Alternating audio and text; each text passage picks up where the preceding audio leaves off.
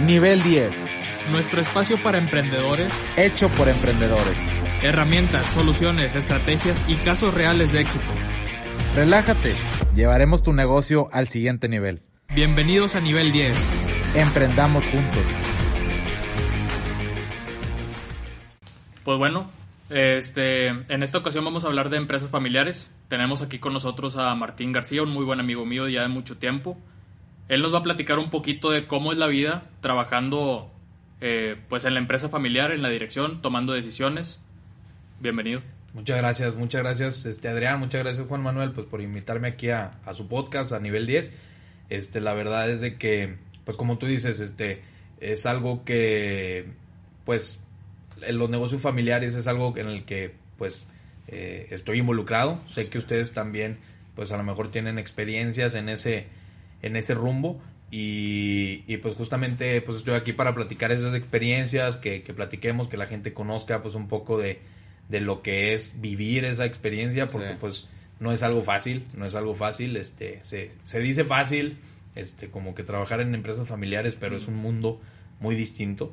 ¿Cuánto, y, ¿Cuánto, tiempo llevas trabajando con, o sea, pues mira, este, un poquito así de, de, de contexto, este, eh, yo empecé aproximadamente como a los 12, 13 años a trabajar con mi papá okay. en uno de los negocios que, que él tenía.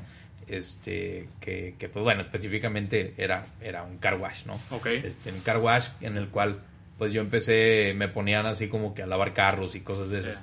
Y, y pues desde siempre yo he llevado como que ese ritmo con, con mi papá. Él siempre pues ha tratado de involucrarme mucho, este, paso a paso conforme he ido creciendo, conforme he ido estudiando y conforme, pues obviamente ya después graduado y todo eso, sí. pues obviamente entre más creces, más te va involucrando y más te da, te va dando labores distintas. Uh -huh. este, entonces, eh, pues como les digo, desde los 13 años yo, yo empecé con eso. Este, ¿Y siempre quisiste estar trabajando ahí? Pues mira, al principio, que no, no, no, quiero sonar muy así de, me llevaba al golf. Para, este, y me pagaba un solito de sí, 50 mil Sí, sí, sí, no, no, no, quiero sonar muy así. Ajá. O sea, pero, pero, pues tú sabes, además, digo, a muchos hombres eh, les pasa, es, yo creo que la dinámica como que el, el papá jala mucho al niño. Sí. ¿no? Entonces, sobre todo, pues pasa en generaciones pasadas que e, era muy común de que, ah, pues, al, el, el, el, papá, el, papá, con el niño, y la mamá con la niña. Entonces, este, pues como que desde chiquito mi papá siempre me, me jalaba mucho. Uh -huh. Entonces, pues al principio sí era así como que todos los sábados. Ok. Este, y, y no me daba mi semana hasta no, no, hasta no ir al golf. Este, y, y pues sí, o sea, obviamente había veces que reprochaba o que no quería ir, pero pues al final de cuentas, este, pues pues lo hacía, ¿no? O, sí, o pues, iba. Y esto, por ejemplo, hizo que tú tomaras o la decisión de haber estudiado lo que estudiaste, que ahorita me dices que es, sí. fue con eh, pensando en que ibas a, a, ayudarle en todo momento a tu papá, eh, o sea, que toda la vida ibas a trabajar en eso, o cómo fue? Mira, fíjate que de ese tema, eh, yo justamente mi primer carrera, yo empecé a estudiar ingeniero industrial. Y esa carrera sí se basó completamente en una idea de trabajar en uno de los negocios en una de las empresas que él tenía, este, porque pues era una empresa que, que hacía ingenierías, que hacía o sea, cosas industriales. Lo, requerí lo requería. Y lo requería, Ajá. y pues yo, yo pensé, ¿sabes qué? Pues esto, porque esto, esto y esto, y, y al rato me va a servir si quiero involucrarme. Y pues estudié ingeniería, estuve como un año, pero la verdad no, no era lo mío, y me cambié a administración de empresas. Entonces, de ahí es de donde me gradué.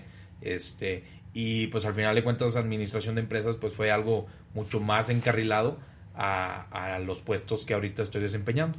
O sea, la gestión, y siempre, eh, siempre te inculcaron como tienes que ir a la escuela a fuerza y tienes que graduarte, tener una carrera. Pues no, no así como que impositivo. O sea, mi, mi, papá siempre con, eh, con mis dos hermanas y conmigo siempre fue muy, muy claro en la idea de ustedes son libres de estudiar lo que quieran estudiar. Este, yo no, o sea, yo no soy nadie para andar obligándolos a estudiar tal cosa. Él siempre nos dio la libertad de, de elegir, de elegir. Y de igual manera, él siempre nos dio la oportunidad de elegir de que pues si existe una oportunidad de involucrarse en, en algún negocio familiar, Ajá. pues ahí está, ¿no?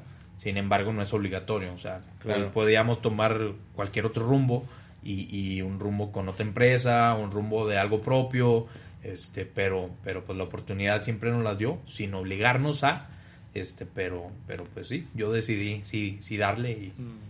Y pues ahí la llevo. Está bien. A nosotros, bueno, en mi experiencia también, al principio sí era mucho de... O cuando yo estaba chiquito, me acuerdo que tú siempre ibas ahí a la... a- era- tenía mi Un papá un taller taller, mecánico. un taller Ok. mecánico y todos los sábados ibas para allá. Sí.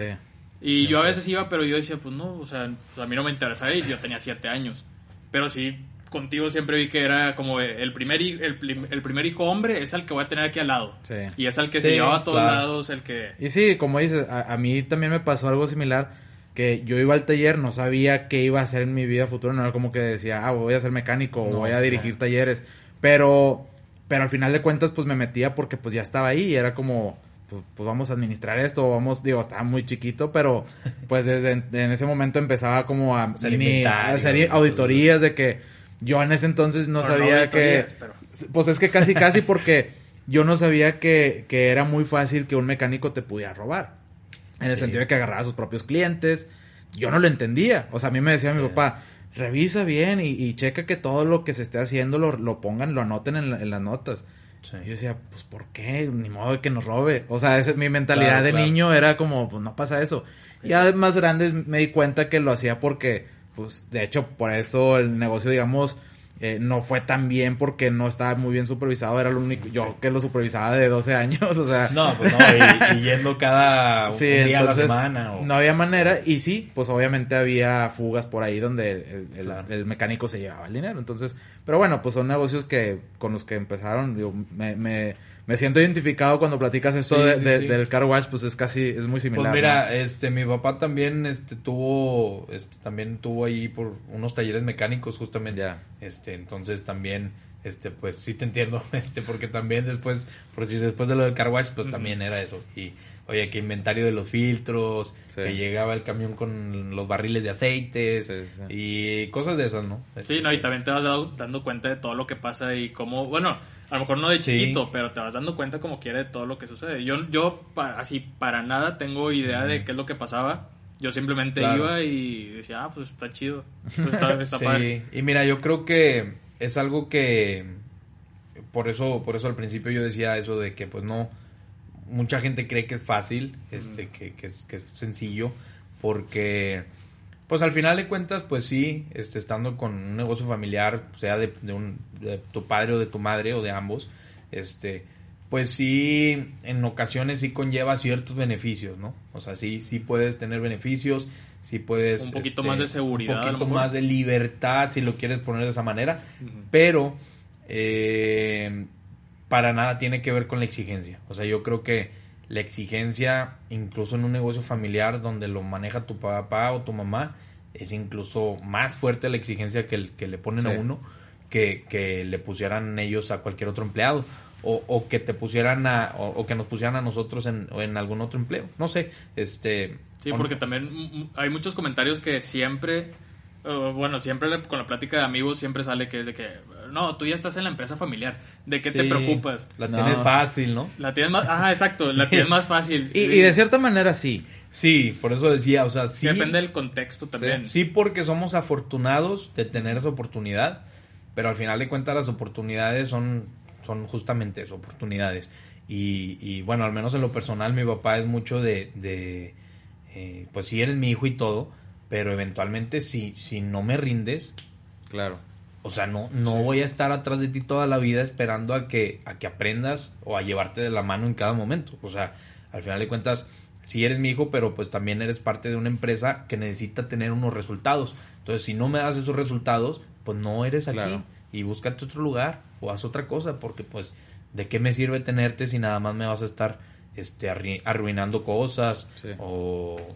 Ahora, ¿en qué momento sentiste tú la presión o, o la carga de, de, de decir, pues esto es, me corresponde a mí, es mi responsabilidad? O sea, ¿en qué momento sentiste esa responsabilidad del negocio familiar o la parte que tienes ahorita como responsabilidad? Sí, pues mira, eh, como, como te decía hace rato, como les decía hace rato, eh, poco a poco respecto, ha pasado los años y las etapas de mi vida, este, eh, que digo, tengo 24 años, tampoco estoy tan grande, pero conforme han pasado las diferentes etapas de, de empiezas carrera, eh, estudias y trabajas, te gradúas. Este, ha sido un proceso en el cual poco a poco eh, me ha ido involucrando más en el negocio, dándome y soltándome más cosas. Pero no es hasta, yo creo, un año después de graduarme que a lo mejor él ve en mí ahora sí las cualidades para poder tener la confianza de soltarme más cosas y que te voy a ser bien honesto, o sea, eh, el involucramiento y el interés por el negocio en mí no nació hasta que me lo soltó. O sea, o sea, de cuenta que yo yo pasé muchos años así como que pues nada más trabajando en, en, los formatitos y, y, nada más haciendo dos como muchos empleados. Sí sí o sea haciendo pues pues un empleado más este un eh, cotizando facturando haciendo facturitas y, y, no iba más allá que pues obviamente eh, un negocio familiar un padre una madre pues quieren que vayas más allá.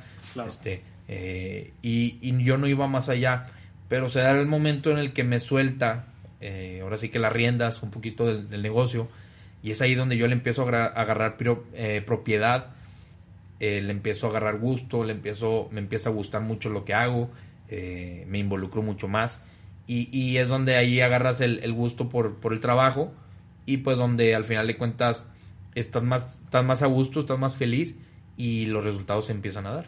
Ahorita se te iba a salir la palabra preocupación, y, yo creo que es algo también importante, porque ahora sí te empiezas a preocupar del negocio, de oye, ¿cómo me está yendo en las finanzas? ¿Cómo me está yendo en esto? ¿Cómo le está yendo a tal persona si realmente está siendo efectiva? Porque ahora tú te tienes que hacer cargo, digo, a lo mejor hay alguien tomando la decisión que a lo mejor es tu papá, tu mamá, pero sí, tomador de decisiones, pero ahora tú te estás encargando de que realmente funcione todo, toda la cadena de negocio, pues todo, desde principio a fin.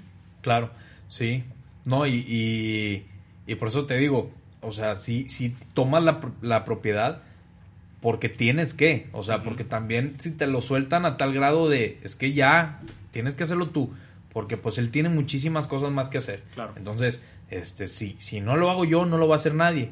Y él siempre, él siempre nos ha dicho mucho, o sea, al final de cuentas, tienes que ponerle atención y tienes que crecer y tienes que madurar dentro de un negocio, de cualquier negocio, y si es familiar más, este, porque pues al final de cuenta lo que está pasando es tu dinero. O sea, es tu dinero, es el dinero, pues ya, ya entras tú, este, ya entra tu familia, ya entran tus hijos al rato, bla, bla, bla. Entonces, pues tienes que tener mucho cuidado y mucha precaución en el manejo del negocio, porque ya no eres un empleado más. O sea, ya, ya estás en, en un sitio más importante en el cual tienes que ver también, pues, por el dinero y por el cuidarlo y el generar más. Entonces. Sí. ¿Tienes, ¿Tienes hermanos? Sí, tengo dos hermanas mayores. Ok. ¿Y, están involucradas también en el negocio? Sí. Fíjate que. Pues ellas están involucradas como que en otras ramas. Ah, este, como te comento, de, de algunos otros negocios. Este, también porque, pues por ahí. Mi papá siempre ha sido muy inteligente en ese sentido de, de ¿sabes qué? Eh, pues ustedes saben, ¿no? Siempre las empresas familiares tienen sus conflictos. Pero precisamente por eso te lo preguntaba. O sea, las empresas familiares siempre tienen sus conflictos y, no es fácil, es difícil este, trabajar entre familia. Eh, sobre todo, hay veces que, pues ya sea con, em, con hermanos, con papás, incluso tíos, primos o, o la familia que haya, pues el convivir diario o el tener así roces diarios, pues hay veces que no es así lo más sano pero en lo personal, mi papá siempre ha tenido eh, mucha inteligencia en cómo manejar eh, las posiciones de sus hijos de tal forma que, que no estemos tan relacionados, ajá, o sea, que no estemos tan relacionados en dentro del mismo contexto para que no haya conflictos, ¿no? o sea, que, la, que una decisión no afecte a, a, todos. Sí, exacto. O, sea, o, que se, o que se crucen procesos de que ah, tienes que verlo con él, o sea, Exacto. Cada quien totalmente separado, cada quien, pues ahora sí que, que, tiene sus temas y sus decisiones y pues cero conflictos y pues la, la, la hemos sabido este, sobrellevar, este, pero sí, también, también ellas están involucradas, ¿no? ¿Alguna vez has pensado en, en por ejemplo, abrir un negocio como una extensión, una unidad de negocio nueva eh, y, y, proponerlo, hacerlo como propuesta o incluso a lo mejor que digas, pues le estoy haciendo un negocio por aparte, pero para mí, o sea, ¿cómo, cómo ¿Cómo haces para lidiar con eso, no? Porque a veces te dan ganas de, pues decir, oye, pues sí, está muy padre el negocio de mi papá y todo, y, pues me siento muy bien, pero pues a veces tú también quieres hacer lo tuyo. Claro. ¿Qué pasa ahí? Mira, es, es bastante difícil. Eh, he, he dicho mucho la palabra difícil, pero es que realmente, Sí, no, es que son realmente muchas no es cosas. fácil. Sí, Son, son muchas, cosas. no nada más es una decisión y ya. No. Pues, o sea, es, tienes que tomar en cuenta la relación que tienes con tus papás, con tus hermanos. Sí. Tienes que tener en cuenta que no nada más te va a afectar a ti, también la gente que ya, te- que ya estabas eh, gestionando. Tienes que tomar en cuenta el negocio, que pues, después cómo se va Sí. a quedar el negocio si te sales tú como hijo. Sí. Son, son muchos factores, no es fácil. Sí, no, y aparte, pues eh, también entran, digo, ya temas pues personales, temas psicológicos, este, son cargas muy pesadas, este, entonces, pero bueno, eh, respondiendo a tu pregunta, tú Juan Manuel, pues mira, eh, decía que es muy difícil, este, porque, pues al final de cuentas, uno se involucra tanto en el negocio familiar, en el cual llega un punto en el que pues ya es tu negocio de base, ¿no? O tu negocio pila. Entonces, este, pues no, eh, obviamente yo sí tengo ambiciones, este, más allá de, del negocio familiar. O sea, yo sí, yo sí quisiera explorar un mundo de, de un negocio propio. Mm, ¿Qué cosa? No sé. Claro. Este, Empezarlo pero- desde cero. Ajá, empezar, empezarlo desde cero, este, el cual pues sea algo meramente mío, porque pues yo creo que, pues al final yo creo que el, el sueño de todos siempre es tener algo propio, este, pues a lo que muchas, muchos trabajadores o mucha gente, eh, pues, este, Aspiramos a- aspira a, a tener. Y, pero te digo que es muy difícil porque pues tienes que saber llevar ambos, ¿no? Y, y yo tomo mucho como ejemplo a mi papá, porque pues él ha sabido llevar, este, como que varios frentes, de, de trabajo y de empresas. Este, pero pues es muy difícil, o sea, llevar una, dos, Sí, tres y claro. cuatro empresas, pues no es cualquier cosa. Sí. Y menos si son de magnitudes grandes. Entonces, si quiero, si algún día lo voy a hacer, eh, por el momento no. Este, quisiera seguir agarrando mucha más experiencia, me Sí, falta claro. mucho por aprender. Y, y, pues en su momento, ¿por qué no? ¿verdad? Negocios, yo creo que eh, hay muchas oportunidades de negocio. eh, se pueden buscar oportunidades en muchas ciudades o en muchos lugares eh, de muchos negocios que, que se pueden hacer mejor. Si ya existe algo, se puede hacer mejor y se puede Sí. mejorar. Y, y yo creo que, que, pues Sí, sí, sí. Y como dices, pues la, la experiencia que vas agarrando, eh, pues digamos, echando a perder se aprende, pero no necesariamente echando a perder, pero sí, pues con la experiencia de trabajar ya en una empresa grande que pues es familiar, pero y ahí agarras la experiencia de dirigir, de ser líder, de, ten- de aprender a ser líder, que eso no te lo enseñan en ningún lado. O sea, eso por más que ni en clases, o sea, ni siquiera se toca el tema de líder, de liderazgo en, en las clases, o sea, sí, entonces, eso lo vas agarrando en la experiencia y, y pues claro, que qué mejor que hacerlo en, en una empresa familiar que tienes el apoyo de tus padres, que saben qué decisiones que estés tomando te van a decir, oye, pues a lo mejor por aquí no es, eh, A que las, las hagas tú y te arriesgues eh, por fuera, pues ahí es donde eh, pues pudiera ser más, más complicado emprender si no tienes esa experiencia, ¿no? Que muchas veces, es lo que yo a veces pienso, que los emprendedores a veces, porque dicen, es que nada más es dar el paso, pues sí, pero no lo das porque pues no tienes esa experiencia, dices, pues cómo arranco, cómo, cómo quién me enseñó, quién enseñó a los empresarios. Algo que yo, yo veo mucho, al menos aquí en Monterrey, que los empresarios pues normalmente son rancheros, ¿no? Y hacen todo rancheramente, así se le dice aquí, de que Sí. pues, ranchero. Sí. Pues sí, ¿por qué? Pues porque ¿quién les enseñaba a ser, a ser empresarios? ¿Dónde te enseñan? ¿En qué clases dan eso? O sea, entonces Claro. e- es muy difícil por eso y, y, pues sí es una gran ventaja para poder emprender un negocio, pero te entiendo que ahorita pues es primero el camino del aprendizaje, ¿no? Claro, claro. Sí, no, y eso que dices es totalmente cierto, ¿no? O sea, como que, eh, pues para muchas personas es, si, si emprenden algo, pues es algo nuevo, es algo que, como dices, yo creo que, yo siempre lo he dicho, mm, se me hace mucho un 10% de las cosas que vi en la escuela que realmente he, he aplicado en mi vida laboral, o sea, o en el negocio. Sí, sí, sí. Este, yo creo que mm, la escuela te sirve para darte un rumbo, te sirve para Conocer tener gente. tu título y conocer gente, pero la verdadera carrera, la verdad, la verdadera maestría es ya trabajar, o sea, porque te enseña todo, te abre un panorama que como dices nunca te enseñan, este, nunca te enseñan Sí. a ser líder, como dices, este, nunca te enseñan a, a- a vivir experiencias de la vida real, que, que cosas pasan, hay problemas, hay emergencias, hay accidentes, hay mil cosas dentro de una empresa que, que pasan y que la escuela pues no realmente, obviamente hay que estudiar, ¿no? Porque pues, como te digo, es, es el rumbo. Pero... No, y aparte te da el marco teórico de lo que vas a hacer, porque no es como que Sí, llegaste claro. a tomar decisiones y así porque sí. Exacto. Bueno, tú sabes más o menos cómo, cómo tratar los números, sabes más, porque bueno, estudiaste ingeniería industrial y aparte administración de empresas. Sí. Entonces ya sabes más o menos cómo manejar los números, cómo administrar, cómo controlar, que es de lo principal que, bueno, o sea, pasando un poquito a ese tema del cambio generacional, ¿no? Que, que mucho es, eh, no sé qué, qué generación es de, de empresa familiar, la primera, o sea, de- de- en cuanto a trabajo, tu papá empezó la, la Sí, empresa. Sí, pues él empezó. O sea, ese, ese cambio generacional que normalmente es el prim- eh, la primera generación es la que trabaja, es la que está realmente activa, la segunda generación se supone que controla y mejora y la tercera Lo echa a perder. se supone que es la, la que echa a perder, ¿verdad? Hay que tener cuidado. Los que disfrutan. Sí, los que ándale. disfrutan, de los que disfrutan de todo, el- pues las ganancias y de todo, ¿no? Sí. Pero sí, ese cambio, ¿tú cómo lo ves? O sea, eh, ese cambio generacional es también un cambio de actitud. Sí, pues, pues mira, mi, nuestro papá, este, siempre, eh, siempre nos ha mostrado los valores y siempre nos ha inculcado los valores de, de trabajo.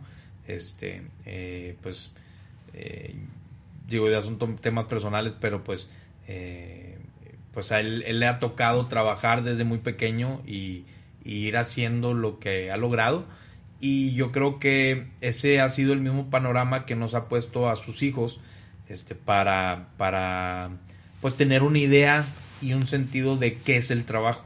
Yo creo que eso es muy importante mentalizártelo y en ningún momento, eh, en ningún momento sentirte más que nadie, en ningún momento, eh, pues hacerte más, porque pues yo creo que, que al final de cuentas todos tienen eh, un valor muy fuerte dentro de un negocio, todos valen y todos cuentan, y, y pues son valores que, que mi papá siempre nos puso desde chicos para irnos preparando, este, Sí. porque, porque pues también él, él lo dice mucho, ¿no? Que me imagino que también su papá Sí, se, lo, se los dirá, este, que, que pues el dinero no se gana fácil, o sea, ganar dinero no es fácil, Sí. este, y, y tener un negocio no es fácil, y mantenerlo menos. Menos. Entonces, eh, son valores que nos ha dado que yo creo que la verdad se los agradezco muchísimo porque, porque pues es, es lo que me ha ido haciendo quien hoy soy. Este, que como quiera me falta muchísimo por, por caminar y por aprender de él y de muchas más personas.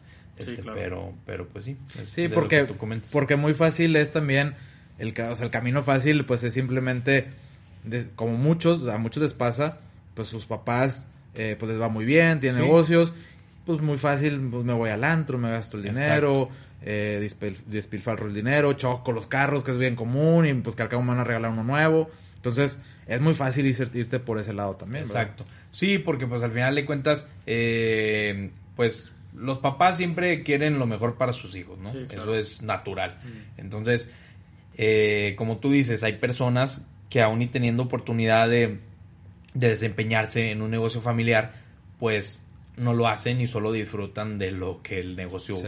genera. Deja, sí. Entonces, eh, afortunadamente no soy de esos, pero los hay. Sí. Y, y a eso iba con la mentalidad que muchas personas tienen de decir qué fácil es para ti trabajar con tu papá, ¿no? Sí. Qué, fácil, qué afortunado, sí. Eso no se lo niego a nadie. Qué afortunado. Sí, claro. Este, pero pues cuántas personas no te dicen eso, no, no, qué fácil, pues al cabo tú, pues cuándo te van a correr, pues te diré. Sí, O sea.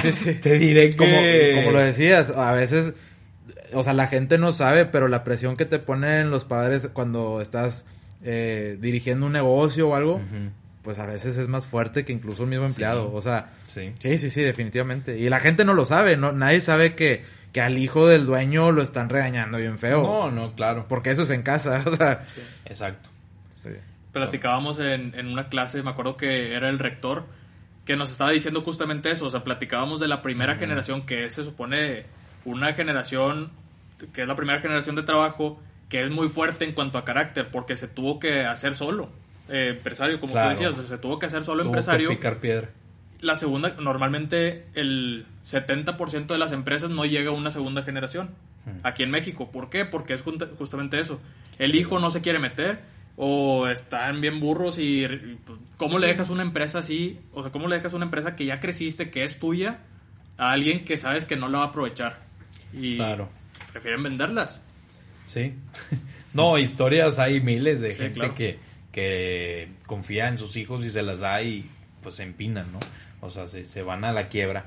Este, y, pero yo siento que esos casos eh, son casos donde a lo mejor los, los padres no involucraron eh, como se debe a, a sus hijos y se confiaron de más y, y creyeron de más en ellos.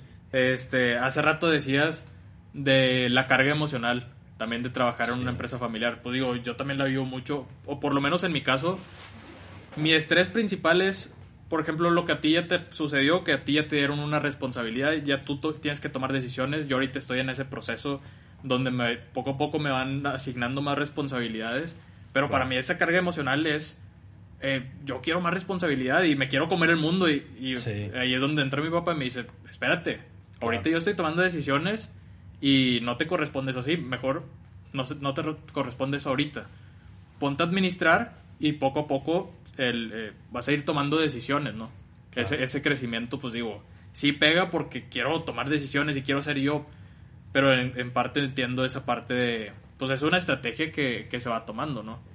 Sí, sí, pues, o sea, siempre es, es pesado, siempre es pesado como que eh, entrar a tomar decisiones, algo que no estabas acostumbrado a hacer, que si bien pues tú también y yo también en mi momento pues ya tenía un proceso de años trabajando con mi papá o en esta empresa, pues ya que te deleguen el, el realmente ya tomar decisiones que antes él tomaba, pues es, es una carga fuerte, o sea, es, es pesado, es pesado porque pues es, es una carga, como dices, emocional Mm. y es una carga pues en la cual pues ya hay decisiones en las cuales si pasa algo mal, pues ya caen sobre ti. Sí. Entonces, este pues pues es tienes que ser muy cuidadoso, tienes que ser muy cuidadoso, haber aprendido bien y pues tener mucha comunicación. Al final de cuentas, eh, pues así como, como es su caso, eh, igual yo, pues mi papá está todavía encima en, en, la, en, el, en el rango de la, de la empresa, en el organigrama,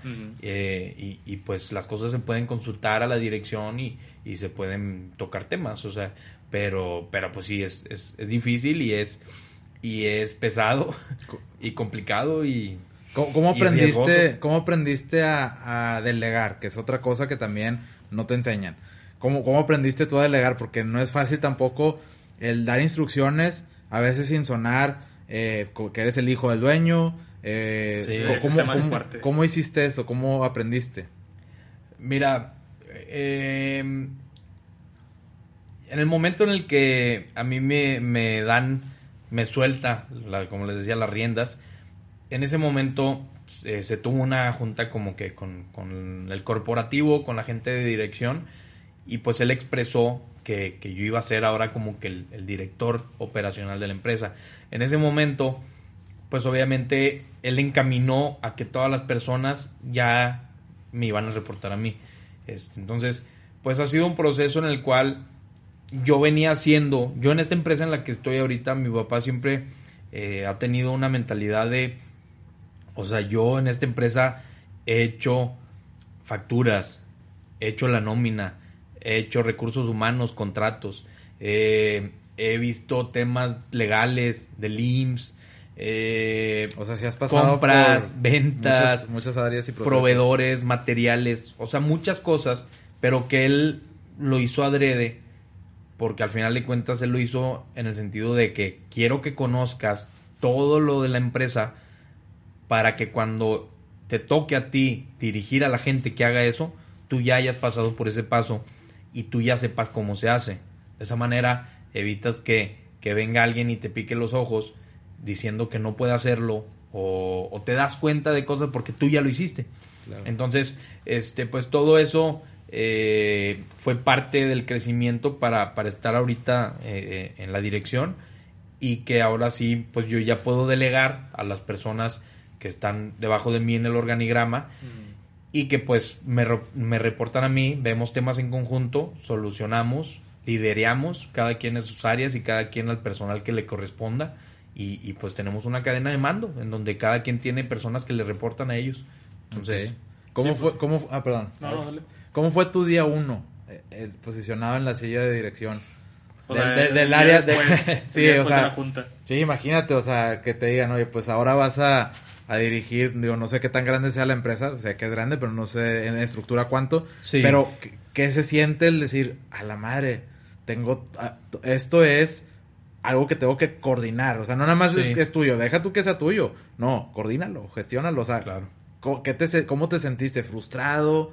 ¿Emocionado? Mira, son, es algo que, que, pues así como dices, pasó el día siguiente y no fue como que ya. O sea, fue un proceso y sigue siendo un proceso porque aún ahorita, este, no, las cosas que te digo yo de ventas, proveedores, todo eso, hay cosas que yo sigo haciendo. O sea, porque todavía, todavía nos falta reforzar de personal la estructura de la empresa. Eh, y, y hay cosas que todavía tengo yo. Sin embargo, pues todas aquellas que, que tuve la gente para poder delegarla, pues lo- he ido delegando poco a poco. Obviamente, yo creo que el, el delegar siempre es un problema para muchas personas, porque el delegar es un riesgo, es un riesgo de que lo que tú des que haga otra persona pueda hacerlo mal. Entonces, pues yo soy una persona que, que vienes haciendo algo, vienes acostumbrado a hacer algo de tal manera que no quieres dárselo a alguien para que te lo arruine o que lo haga de otra forma. Entonces también hay cosas que como que no he querido soltar por ese miedo, por miedo a que es que te lo voy a dar y me lo vas a arruinar. Entonces, pues es un tema ahí ya también eh, de confiar en la gente, de confiar en tu personal para poder ir delegando, porque si no, pues una persona no puede llevar todo. Sí, una no, persona es prácticamente imposible llevar toda una empresa, este, más cuando son empresas grandes, este, se tiene que aprender a delegar y, y también se tiene, las empresas tienen que aprender a tener personal, porque yo, yo soy muy, muy de la idea de que eh, si no tienes un staff adecuado, un organigrama bien, bien estructurado, donde tengas puestos laborales que cubran y abarcan todas las áreas, tu empresa no puede crecer. Si te estás limitando, o sea, te estás Sí. autolimitando y saboteando a que solamente hasta aquí puedes facturar porque es la capacidad operativa que tienes y de gestión. Exacto. O sea, eso yo creo que pasa en la mayoría de las empresas que hemos visto. Sí. O sea, es, Sí, sí, muchas empiezan, digo, como experiencia, pues empiezan, eh, sí, con alguien que no, o sea, el, el dueño pues empezó haciendo lo que él aprendió a hacer o, o lo que le gusta hacer, pero no aprende a administrar ni a definir procesos ni responsabilidades, entonces empieza la empresa a crecer, pues sí, porque el dueño vende, sabe vender, es muy buen Sí. vendedor, normalmente ese es el dueño, pero para lo demás, pues no, entonces ya empieza, nos toca muchos clientes a veces que son empresas grandes que pues no tienen nada definido, entonces pero hay nada, de todo, nada. nada, O sea, te o estoy sea- hablando de cómo están llevando la administración de una empresa que factura millones al mes. Ah, no, hombre, aquí en el Excelito. Sí. Ah, bueno, está bien, el Excel. Pero ¿y estás llevando el control de esto, de los costos? Mínimo de No, no, oye, tengo un, un cliente que me tocó ya hace, hace muchos años. Llegué y, y, y mi papá, pues, era, pues es consultoría, para los que no, no sepan, es consultoría. Y pues yo, yo siempre fui como auxiliar al principio, era como auxiliar del consultor que, que estaba asignado al proyecto, ¿no? Entonces llegamos, el consultor, mi papá y yo, y mi papá le pregunta al cliente, que pues al dueño, dice, oye, ¿y cómo llevas la administración? Dice, aquí en el pizarrón.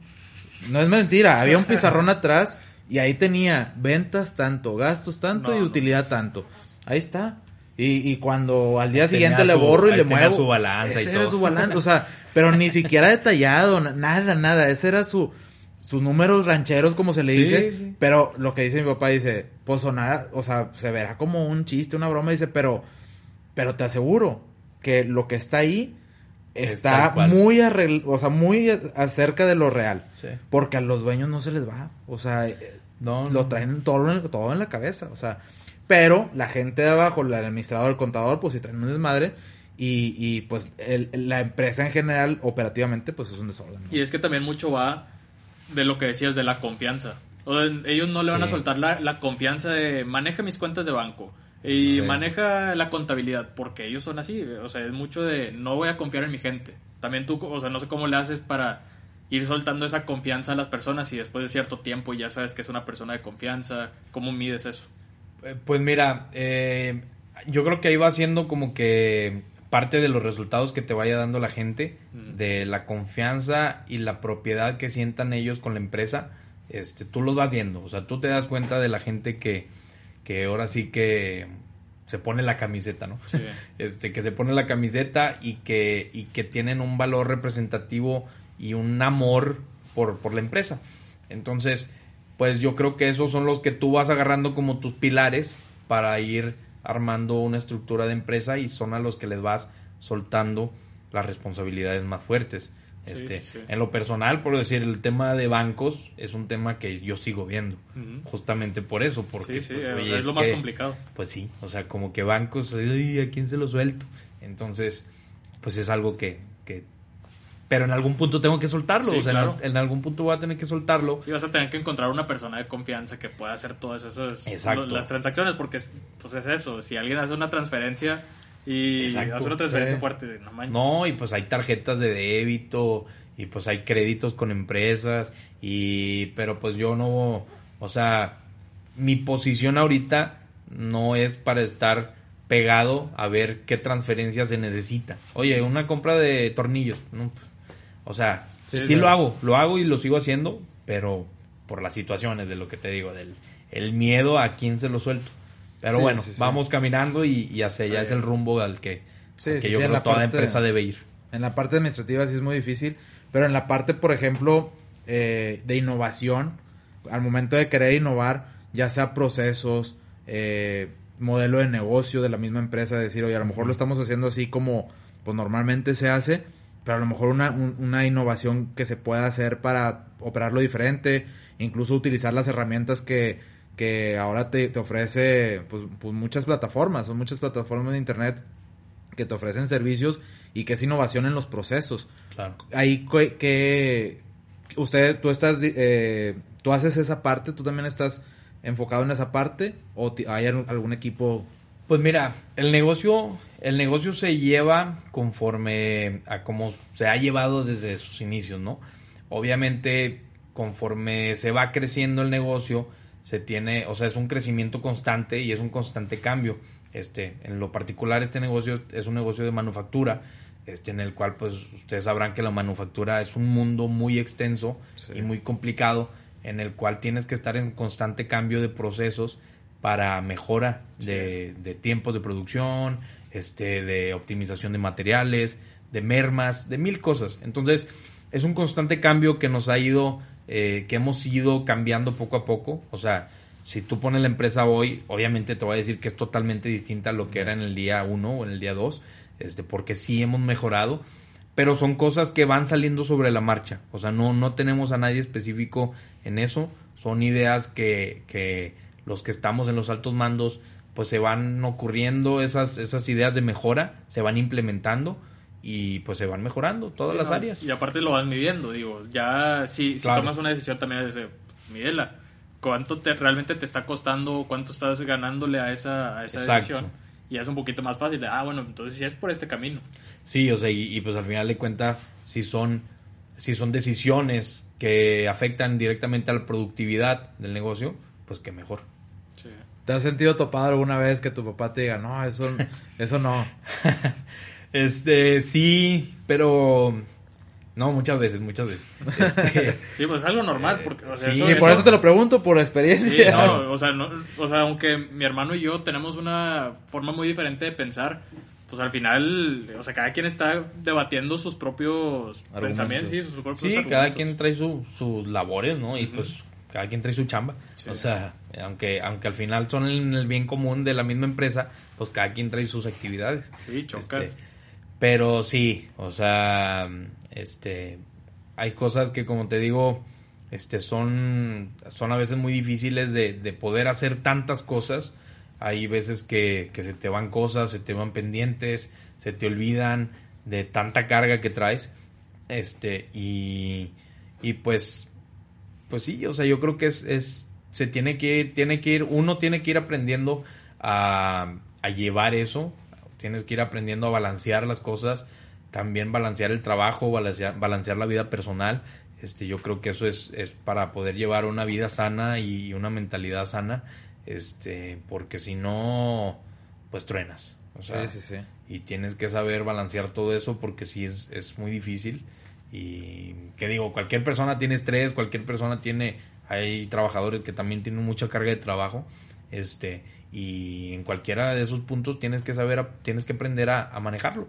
Y, y, y pues, pues ahí la llevo también. O sea, no, no, no soy experto en manejar mis emociones ni, mi- ni mis cargas, pero, pero pues creo que hasta ahorita la he sabido sobrellevar a base de, ahora sí que a base de madrazos, pero, Pues sí.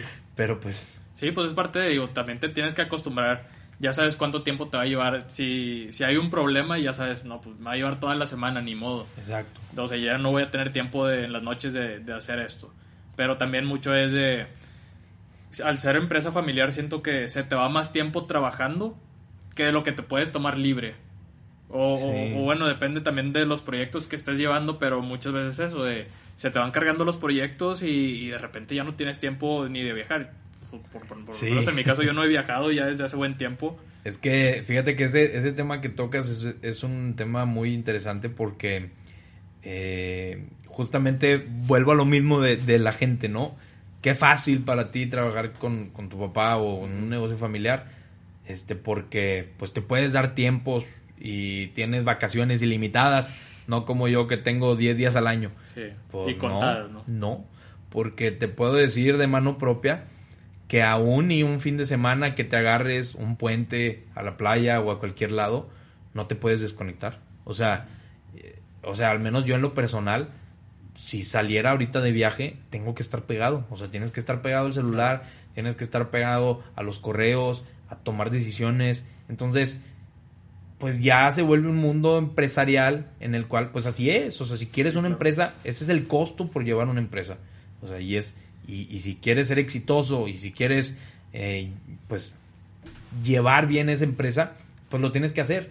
Este, porque, porque si no, si te desapareces una semana, pues se hace un caos la empresa. Sí, no. Sí, yo creo que entras en un chip donde ya lo haces por inercia, ¿no? No, no lo haces porque "Ay, lo tengo que hacer. O sea, porque Sí. también lo puedes contar así y a lo mejor muchos van a decir, pues qué drama, o sea, que pues qué drama, ¿no? Porque pues entonces no estés ahí. Pero no, lo haces porque pues quieres, nadie te está obligando. O sea, es un chip que cambia y que como a lo mejor tú no lo habías pensado y tú dices, pues no he viajado. Pero No. pues también porque no lo, no lo has hecho porque no has querido. Ah, no, claro. O sea, no porque Claro. no hayas podido. De poder, pues a lo mejor sí puedes, pero Sí, no lo puedes- haces porque te tu puedes- chip está en sí. otra cosa. O sea, Sí, te puedes dar un tiempo, pero como, ajá, como decía, pues estoy en estos proyectos que no los pienso soltar por bien propio y por bien del de la negocio. empresa, exacto. Entonces, pues, sí, o sea, sí, tienes razón. O sea, entro en el chip de estoy trabajando y no me puedes concentrar porque si lo suelto, se va a caer. Claro, claro. Y ya eso ya es totalmente personal y Sí. se vale, o sea, se vale como que decir no, no hasta que acabe o no hasta Sí. que te des el tiempo de, porque pues así es esto. Ahora, eh, tengo entendido que la empresa está en Cancún. Sí, ¿De- de- está en Playa del Carmen. En Playa del Carmen. Sí. Y ahí, pues tienes las vacaciones ahí. Otra de las siempre estás- ot- siempre otra de estás de las vacaciones, de- ¿no? Sí, sí, no, hombre, yo los, los las cuatro semanas del mes estoy en la playa. Este, pero tú eres de aquí a Monterrey, ¿verdad? Sí, yo soy de acá de Monterrey. Este, pero, pero sí, fíjate que la empresa esta que, que pusimos allá, eh, montamos una planta, eh, pues vimos una oportunidad muy grande, este, de, de negocio en esa zona. Este, la verdad es de que, como les decía ahorita, cualquier lugar es un buen lugar mientras lo sepas manejar de la manera correcta y se hagan bien las cosas. Este, sin embargo, pues sí hay puntos estratégicos donde es bien sabido que te puede ir mejor.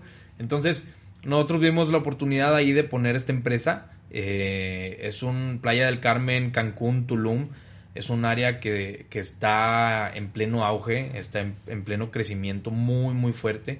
Este ha sido un boom en los últimos cinco años de crecimiento de colonias, de crecimiento de complejos inmobiliarios, de hoteles, eh, de empresas de bienes raíces, de rentas, de Airbnb, de mil cosas que, que está creciendo muchísimo el turismo para allá, es una locura. Entonces, eh, pues la empresa que pusimos es, va muy enfocada a todos esos factores, este, y, y por eso se tomó la decisión de, de montarlo en, en aquellos rumbos, este, por, por, por justamente todo ese crecimiento que se está teniendo. ¿Y tú, y tú hacia dónde lo ves? O sea, ¿cómo, cómo ves? O sea, yo sé que Tulum está creciendo bastantísimo, principalmente porque también Playa del Carmen ya a lo mejor se terminó de explotar o, Sí. o a lo mejor ya creció bastante o yo lo he visto. Cancún, pues ni se diga, ya está explotado por los hoteles, por todos los Airbnbs. Yo creo que Tulum es lo que sigue y la siguiente y la- lo que le sigue de, Sí, de la playa, ¿no? O sea, es... Sí, o sea, va, va así como que eh, ciudad tras ciudad, ¿no? Este, como dices, Cancún ya ahorita prácticamente está, o sea, siempre hay, siempre hay Sí, terrenos, siempre hay hoteles, siempre hay departamentos disponibles, siempre hay, este, pero, pero ya Cancún está muy saturado. Eh, Playa del Carmen, su epicentro, que es como lo más fuerte, ya también está saturado. Ahí a las afueras, pero pues se pierde. Se pierde el valor de propiedad, se- Sí. de las propiedades, se pierde la plusvalía, etcétera, etcétera. Eh, y ahorita Tulum, pues está siendo un sitio muy, muy turístico por las nuevas generaciones, por los Tuluminatis. Ok. este, que, que pues es una zona donde mucha gente le, es, pues es un paraíso muy bonito, precioso, este, que mucha, a mucha gente le, le encanta ir y vivir la experiencia de Tulum, que pues es una experiencia muy distinta a lo que cualquier otro destino turístico en México o en el mundo te da.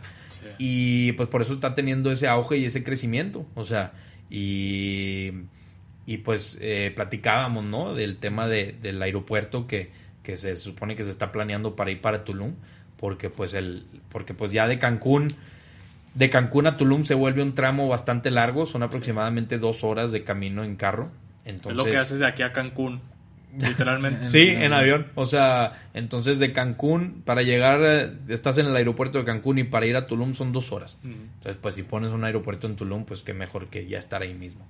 Entonces, eh, está habiendo mucho crecimiento, están haciendo cosas nuevas, están haciendo también lo del... Lo del El Tren el Maya. Tren Maya. Había visto que iba a ser por, por arriba. Algo, algo así había visto que para preservar la, la naturaleza Ajá. y todo eso iban a hacer un puente, un, un segundo nivel, Sí. pero para el tren Maya. Digo, como que ahora se están echando muchos kilómetros de selva, pero, pero sí algo así como que para que tipo como el periférico de la Ciudad de México o así, ¿no? Que, que va a ser un segundo piso para, para pues ir viendo la selva, ir viendo la ciudad y todo.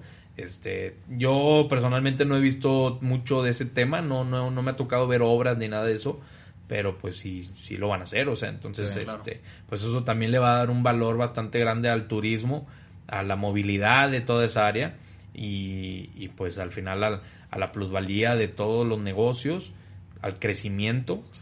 Al crecimiento también hay muchísimo extranjero que se está decidiendo que, quedar a vivir allí. Ok. Hay muchos foráneos, o sea, eh, y lo que yo estoy viendo mucho es de que los negocios que se están aperturando ahí en Playa del Carmen, Cancún, Tulum, eh, son negocios de mucha gente foránea de. México, o sea, y particularmente de aquí de Monterrey hay bastante gente que está que está poniendo negocios, entonces este, Se están yendo para allá a invertirle. sí, Y a mí se me hace impresionante que, pues la vez pasada fui el año pasado ahí a Tulum y pues es una calle. O sea, es una, ca- es una callecita que... que Bueno, era porque a lo mejor ya no. no, sí, sí es, Sigue Sí, siendo... sí, Es una, es una calle de un carril y medio de ida y regreso, ¿no? Y eso a lo mejor te de puros negocios y antros. de- no sé si antros. Mira, eh, ahorita mm, la calle, como tú dices, la principal de Tulum, de la zona hotelera de Tulum, Ajá. este, ¿qué digo? Son puros hoteles boutique. Ah, sí, cierto. Sí, que son los, los que son así como cabañitas. Sí, o sí, sea, sí, no sí. son así edificios ni nada. Pero para tú ir a un restaurante que está sobre la zona hotelera o a tu hotel, este, y estando as- así como que a las afueras de Tulum, te puede llevar hasta dos horas llegar a un restaurante o un hotel por el tráfico que se hace. ¿En O sea, no, y no, ni siquiera es un carril y medio, es uno, uno de ida y uno de vuelta. Entonces es una locura, este, ya se está saliendo de control. Este, No, y va a estar bien difícil ampliarlo por lo mismo. Cuando pasé por ahí, no hay No, espacio. no, no hay dónde- espacio para... porque los lados ya son el hotel o el O restaurante playa. o el negocio. Entonces no te puedes ampliar. Sí, sí, está, está cañón, pero, pero siento que eso mismo te da una vibra pueblerina donde es, es el, el mood de los Tuluminati. Sí, ¿no? es lo que te digo, es la experiencia que quieren vivir, de andar caminando, de pues el sol y las bicis, este, todo ese es, el- es- es lo que vende Tulum. O Sí, sea, que antes te, te vendían mucho el, el lujo y que sea la experiencia, que sea el lujo, pero ahorita es pues, más sencillo, ¿no? O sea, es Sí. esa vida hipster o hippie. No, no, y, y luego te puedes encontrar hoteles a dos mil dólares la noche y es un hotel que no tiene ni aire acondicionado, no tiene... Ventana, casi creo ¿no? que el baño es una letrina, o sea, Sí, sí, sí. sí, o sea, un pozo ahí, pero dos mil dólares la noche, pero Sí. porque estás viviendo la experiencia. Entonces, está, está muy interesante como que ver todo eso.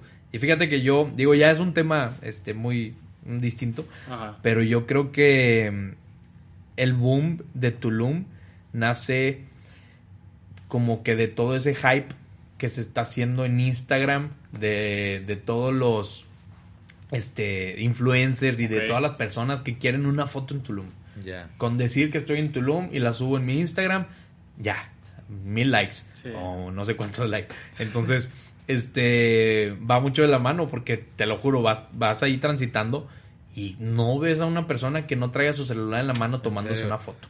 Entonces, o sea, ya estás hablando de una cosa de casi creo que, que, que A te, fuerza obli- lo que tienes te que obliga a ir a Ajá. Tulum solo por tomarte fotos.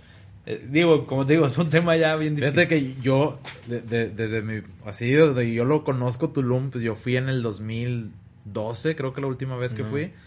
Eh, porque pues realmente antes en Tulum no había nada. O sea, No. no, digo, no, no sé ahorita, pero yo cuando fui, pasé literal porque había un, un tour que te llevaban a ver a las... Eh, ¿Qué eran? A las ruinas de ahí. Sí, de eran, eran las ruinas, pero las veías desde el mar. Ah, ok, Eh, sí, de Entonces, ajá, desde la lancha. Entonces, y me acuerdo que el camino, ahorita que me estás diciendo que el tráfico, yo me acuerdo y tengo un video de- con Ujú. videocasetera que tenía en ese entonces, eh, del camino y estaba solo, o sea, no había ni un carro. O sea, eh, de hecho Sí. yo veía las, las chocitas que para mí eran tejabanes y yo no sabía que eran hoteles. No manches. Más adelante, después de- que hotel, flecha, en una madera, en un pedazo de madera pintado decía hotel.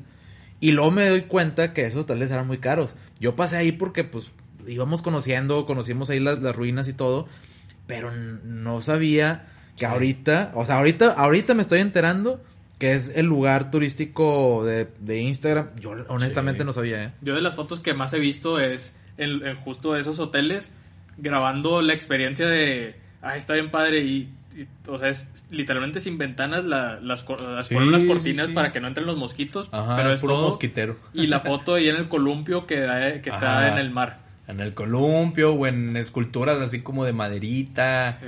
o cosas así que pues ¿Tú, ¿Tú crees que esos, esos negocios hayan nacido de alguien, de una mente visionaria, millonaria, que diga, "Eh, vamos a convertir este modelo en negocio para poderlo, eh, pues, pues que se cobre caro, ¿no? claro. O sea, o, o- o simplemente son pueblerinos que poco a poco fueron Sí. diciendo, hey, si cobramos dos mil dólares la noche. Mira, yo creo que o sea, todo el concepto de Tulum es un concepto que se ha ido con el paso de los años porque es algo que ya viene de muchos años atrás donde donde a mi gusto ha sido una especie de refugio para muchos extranjeros. Este y, y pues hay muchas personas que, que viven en Tulum, o sea que ya viven y que pues al final de cuentas son personas que traen así ondas como hippies o así ese tipo de, de estilo este o ese, o ese estilo de vida y, y todo ese estilo la ha ido generando que Tulum se vaya haciendo de esta forma este y que se disfrute de esa forma entonces pues hay gente que, que a lo mejor no son de esa forma o sea no es su estilo de vida ser así pero llegas ahí y te conviertes la semana que estás te conviertes en esa persona Sí, como que te quieres despejar, quieres Ajá. vivir algo diferente. Y si ya estás ahí y ya pagaste lo que pagaste, pues ya, o sea, desconéctate y vive la vida como todos los demás. Ponte en modo chill. Modo chill y, y- y así como que pues con tu chorcito y que las cabañitas y maderitas y que Sí, comes en un restaurante y es un tronquito y, y te sirven en un plato así de, de un pedazo de tronco cortado. Sí. O sea, no sé, es, es, es raro. ten- la gente tiene que vivirlo para, para saber lo que estamos hablando. ¿no? A- a- ¿Considerarías importante que lo vivan? O sea, que, o sea, que es importante saber qué está pasando ahí. Mira, eh, yo creo que es muy personal, es muy personal dependiendo del gusto de cada persona. Sí. Hay, hay gente que le gusta conocer ciudades, hay gente que le gusta conocer playas. Este, y como playa, como mar, es precioso. O sea, pues es- todo el Caribe mexicano es muy bonito. Eh, y como la experiencia Tulum que hablábamos, pues yo creo que, como te digo, es muy personal.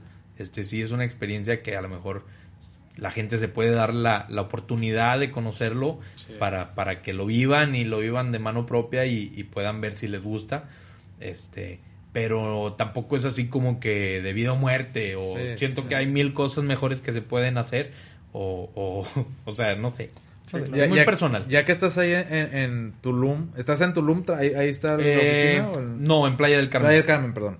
En Playa del Carmen, ¿y qué, qué pasa cuando ya te vas para allá y que, pues, tienes a, no sé, a metros o un kilómetro, no sé, la, la playa, eh, toda esta vida? Bueno, ahorita con la pandemia, pues, a lo mejor se, se redujo un poco, pero... Sí. ¿qué, ¿Qué haces allá? O sea, porque es un cambio muy radical de Ciudad Monterrey sí. a, a, Playa del Carmen, ¿no? Totalmente, totalmente. Este, Playa del Carmen, pues es una mini ciudad.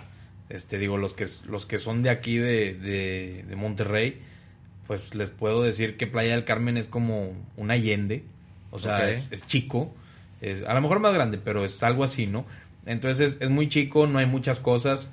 Eh, y también volvemos al tema de lo de los amigos y todo eso de no, pues qué padre que trabajas allá este, seguro vas diario. Y siempre regreso como que bien blanco, ¿no? Porque pues ni, ni piso la playa. No estás en la playa. Este, no, no, hombre.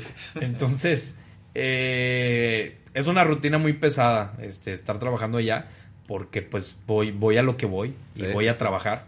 Este, sin embargo, pues sí hay ocasiones, un fin de semana, un domingo, que se da el tiempo y pues vas a la playa tres, cuatro horas, nada más a despejarte tantito. Este, pero, pero no, o sea, hay, hay días que, que es casa oficina, casa oficina, casa oficina, y te olvidas que estás en la playa. O sea, te das cuenta como estar aquí.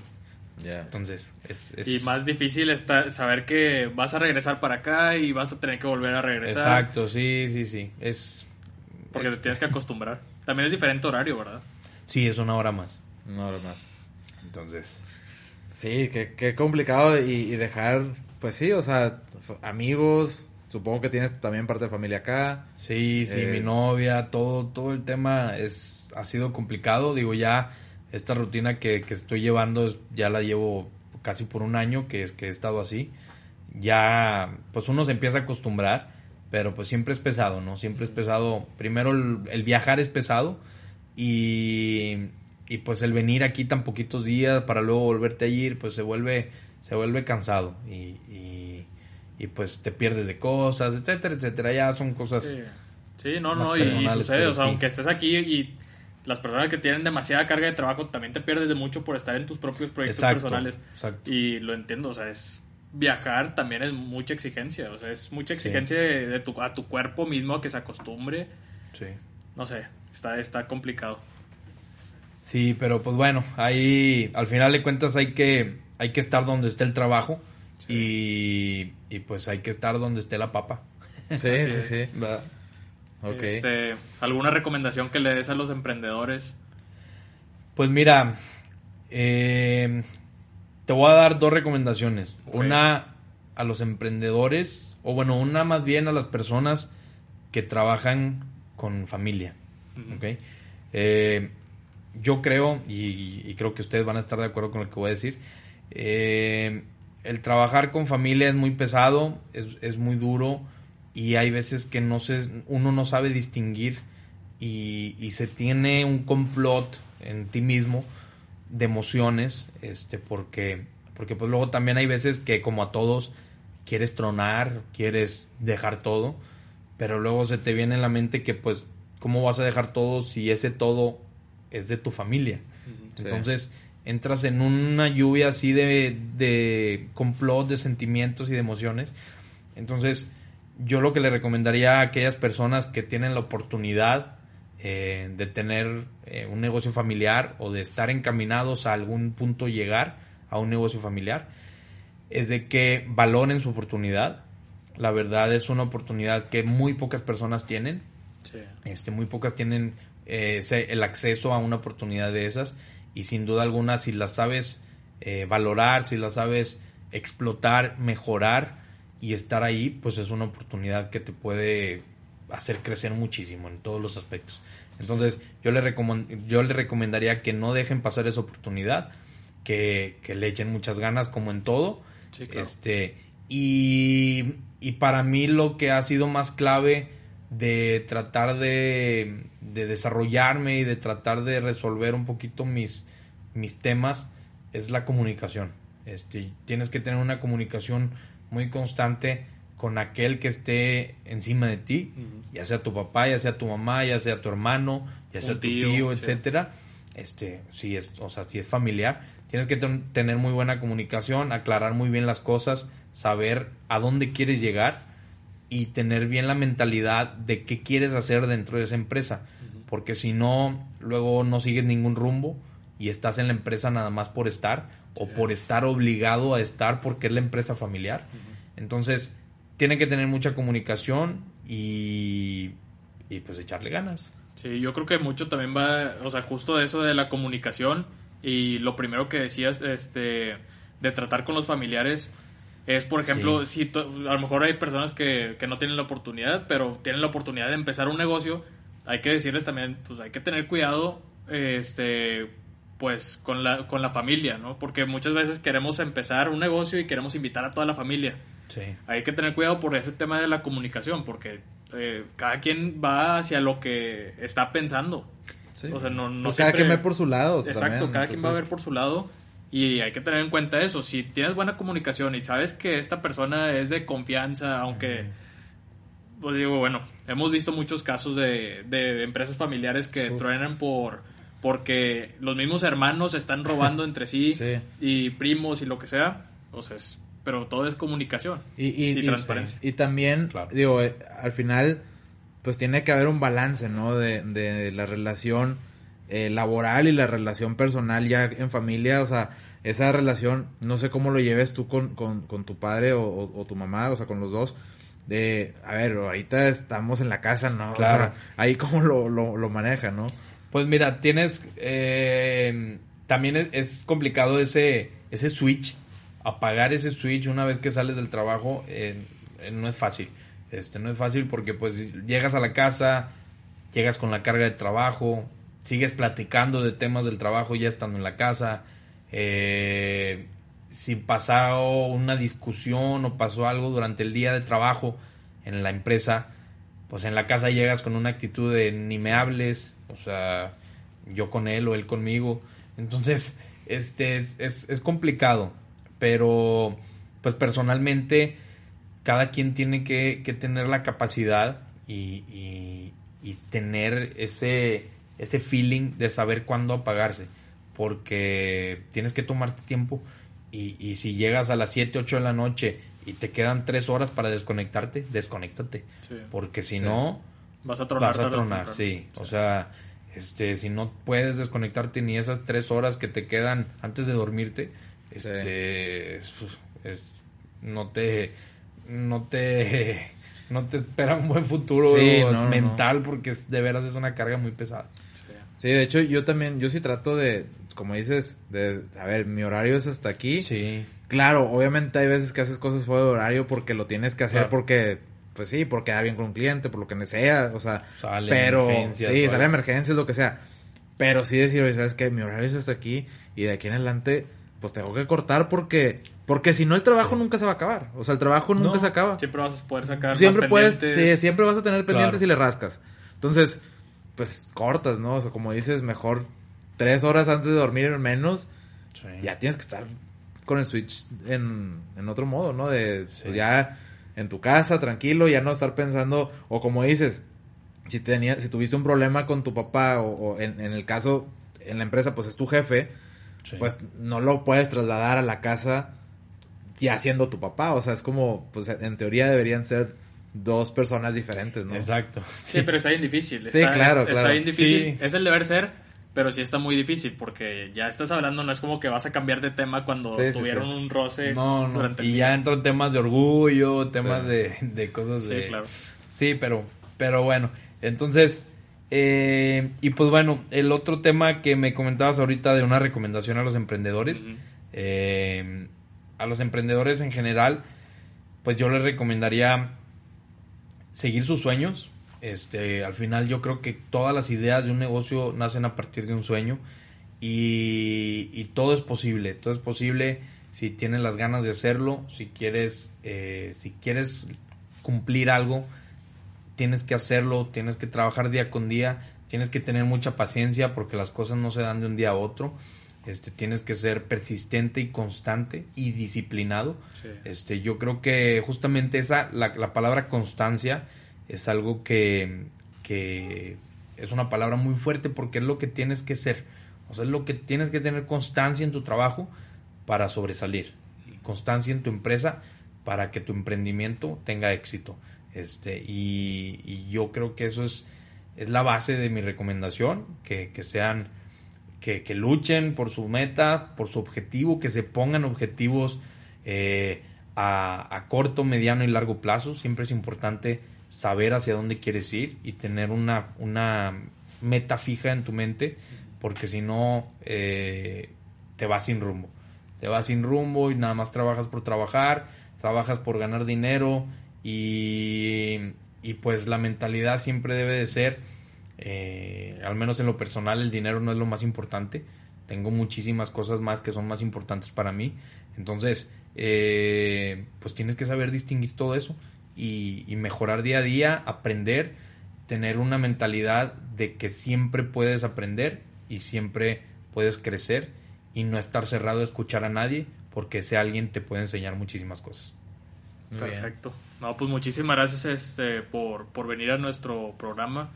Y si tienen alguna duda, eh, pues ya saben que nos pueden seguir en redes sociales como nivel 10, arroba nivel 10, 10.